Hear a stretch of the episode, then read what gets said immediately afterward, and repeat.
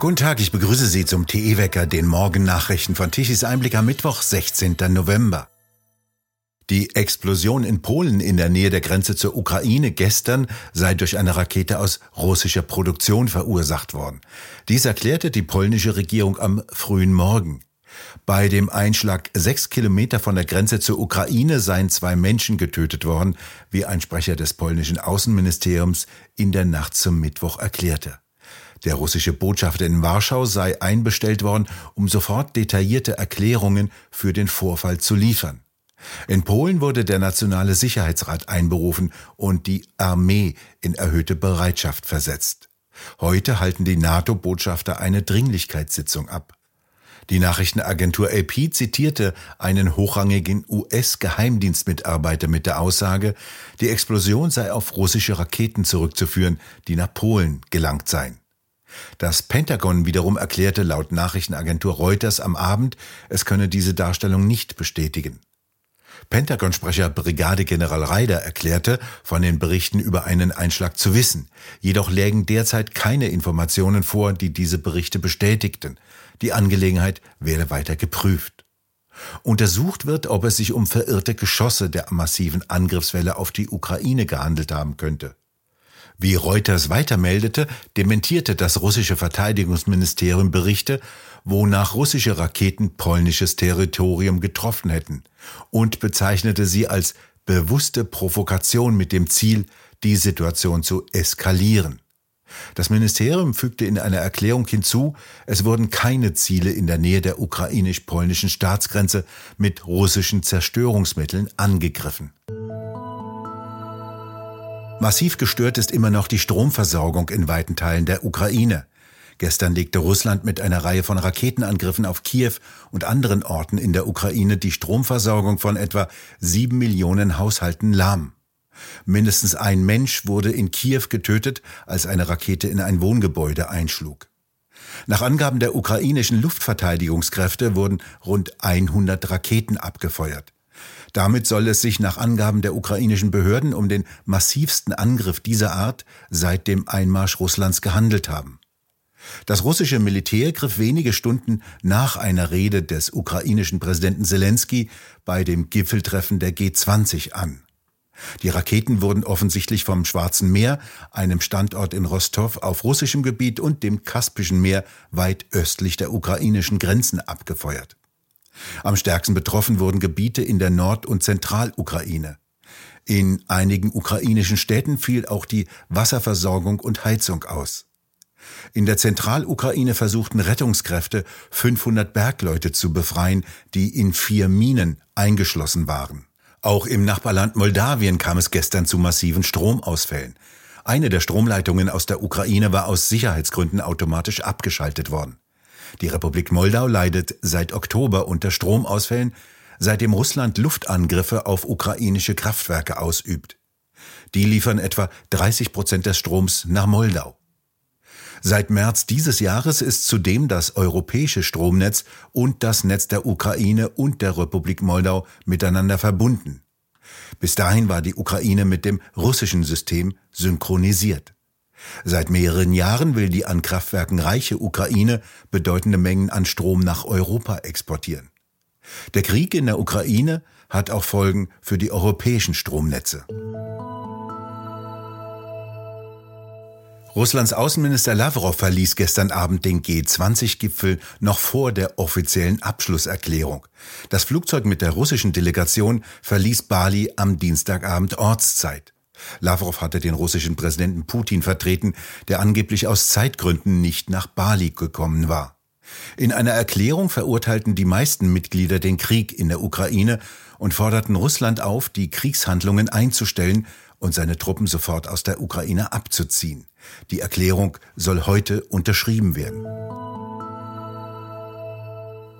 Die Bundesregierung will in den nächsten fünf Jahren die Lkw-Maut stufenweise erhöhen. Im vergangenen Jahr mussten die Spediteure noch 7,6 Milliarden Euro bezahlen und fürs nächste Jahr rechnet der Bund mit 8 Milliarden Euro Einnahmen. Bis 2027 sollen es dann 8,6 Milliarden Euro sein. Zudem soll die Maut ab 2024 auch auf dreieinhalb Tonner erweitert werden. Bisher waren nur Lkw ab 7,5 Tonnen mautpflichtig. Die Ampelkoalition setzte die Erhöhung im Verkehrsausschuss gegen CDU, CSU und AfD durch. Die Linken enthielten sich. CDU, CSU und AfD kritisierten, die Erhöhung komme zum falschen Zeitpunkt. Die Transportbranche sei jetzt schon in einer heiklen Situation. Der Fahrermangel erschwere die Arbeit. Außerdem verteuerten die steigenden Spritpreise und Lohnkosten den Warentransport bereits jetzt. Die Branchenvertreter hätten dies in einer Anhörung deutlich gemacht. Die Transportbranche sei zudem systemrelevant. Sie müsse in einer schwierigen Zeit entlastet werden, statt sie durch höhere Abgaben weiter zu belasten. Abgebrochenes Theologiestudium wie Katrin Göring-Eckardt von den Grünen Jurastudium nach unzähligen Semestern abgebrochen wie die grüne Ricarda Lang oder Studiumsversagerin und jetzige Vizeregierungschefin in Niedersachsen Julia Hamburg. Nie saßen so viele Ungebildete in relevanten Positionen. Das wollen immer weniger Bundesbürger. Eine Umfrage des Meinungsforschungsinstitutes INSA im Auftrag der Bildzeitung ergab, dass 44 Prozent der Befragten wollen, dass Landes- und Bundesminister sowohl einen Abschluss als auch Berufserfahrung haben. 26 Prozent der Befragten wollen, dass Minister wenigstens einen Abschluss haben, wenn sie schon über keine Berufserfahrung verfügen. Für 15 Prozent ist Berufserfahrung außerhalb der Politik für Minister ein Muss. Nur 7 Prozent ist das egal. Lediglich die Grünen wollen Ungebildete und Ahnungslose. 19 Prozent der Grünen Wähler legen der Umfrage zufolge darauf keinen Wert. Immerhin können sich die Ungebildeten von ihren satten Politgehältern ordentliche warme Mahlzeiten leisten. In Italien sollen NGOs, die Flüchtlinge ohne Genehmigung nach Italien bringen, künftig bis zu 50.000 Euro Strafe bezahlen müssen, einen entsprechenden Gesetzentwurf hat die an der neuen Regierung beteiligte Partei Forza Italia dem Parlament in Rom vorgelegt. Danach soll auch das Schiff konfisziert werden dürfen. Es handele sich um eine dringende und notwendige Maßnahme, so die Begründung, um ein für allemal die Tätigkeit der NGO-Schiffe im Mittelmeer zu unterbinden. Die Schiffe unterstützten die Reise verzweifelter Menschen aus Afrika sowie die illegalen Aktivitäten der Schleuser, heißt es in der Begründung. Der neue Gesetzentwurf orientiert sich an Verordnungen, die bereits von 2018 bis 2019 in Kraft waren. In jüngster Zeit hatten wieder vermehrt Schiffe von NGOs mit Migranten an Bord ohne Genehmigung Italien angesteuert. Die Behörden hatten ihnen zunächst keinen Hafen zugewiesen, lenkten aber dann doch ein, nachdem NGO-Vertreter appelliert hatten, die Menschen an Land zu bringen. Auch der Verteidigungsminister Italiens erhob Vorwürfe gegen die NGOs, die im zentralen Mittelmeer unterwegs sind. Sie bewegten sich abseits jeglicher Regeln. Manche dieser Hilfsorganisationen würden von Menschenhändlern darüber informiert, wann die Migrantenboote abfahren, so der Verteidigungsminister. Deshalb würde auch die Justiz ermitteln. Seit dem vergangenen Wochenende zählt das Kernkraftwerk ISA 2 in Bayern zu den Kraftwerksweltmeistern. Das Kraftwerk hat die Marke von 400 Milliarden Kilowattstunde erzeugten Stroms überschritten. Damit ist das Kraftwerk ISA 2 weltweit erst das zweite Kernkraftwerk, das diesen Rekord erreicht hat. Vor diesem Rekordkraftwerk erreichte nur das Kernkraftwerk Gronde in Niedersachsen im Frühjahr 2021 diese Weltmeistermarke. Das Kraftwerk Gronde wurde im vergangenen Jahr abgeschaltet und dabei wurden Milliardenwerte vernichtet. In den knapp 34 Jahren seines Betriebes ersparte ISA 2 400 Millionen Tonnen CO2, die bei einer Verstromung durch Kohle- und Gaskraftwerke entstanden wären. Beide Kernkraftwerke betreibt die Preußen Elektra. ISA 2 zähle nach wie vor zu den besten der Welt, sagte der Vorsitzende der Geschäftsführung Guido Knott und ergänzte, dass zwei Anlagen der Preußen Elektra die Weltrangliste anführten, das erfülle mit großem Stolz. Eine solche immense Strommenge könne nur erzeugen, wer mit einer Top-Mannschaft über Jahrzehnte hinweg einen sicheren Betrieb gewährleiste. Die Zahl stehe damit repräsentativ für solide Anlagentechnik, Professionalität des Teams und höchstem Sicherheitsniveau im Kernkraftwerk. Das Kernkraftwerk ISA 2 mit einer elektrischen Leistung von 1485 Megawatt brutto wurde am 22. Januar 1988 mit dem Netz zum ersten Mal synchronisiert und produziert seitdem fast rund um die Uhr Strom. Es war zehnmal Weltmeister in der erzeugten Jahresstrommenge aller rund 430 Kernkraftwerke weltweit und versorgt rund 3,5 Millionen Haushalte zuverlässig und preiswert mit Strom und wer darauf Wert legt, mit CO2-armem Strom. Diese leistungsstärkste Kernkraftwerksanlage im Wert von mehreren Milliarden Euro sollte eigentlich zum Ende dieses Jahres stillgelegt werden.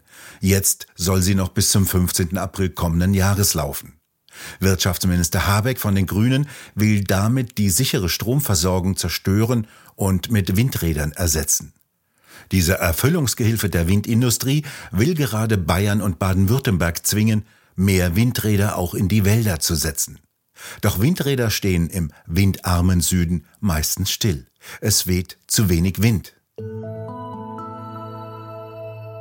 Es wird in den kommenden Tagen deutlich wechselhafter. Im Westen kommen milde Luftmassen heran und bringen viele Wolken und einige Regenfälle mit. Ein Regengebiet wandert heute quer über Deutschland, hat heute Morgen für teilweise recht ordentliche Niederschläge im Westen gesorgt und wird am Nachmittag den Osten erreichen und dort für Regen sorgen. Ab Vormittag lockert es von Westen wieder auf, auf der Rückseite kann es sogar ein wenig sonnig und trocken werden. Die Temperaturen im Westen reichen von 10 bis 12 Grad und bis zu 15 Grad im Süden Baden-Württembergs. Im Osten dagegen bleiben sie unter 10 Grad. Dort schaufelt ein massives Hochdruckgebiet über Nordosteuropa kalte Festlandsluft heran.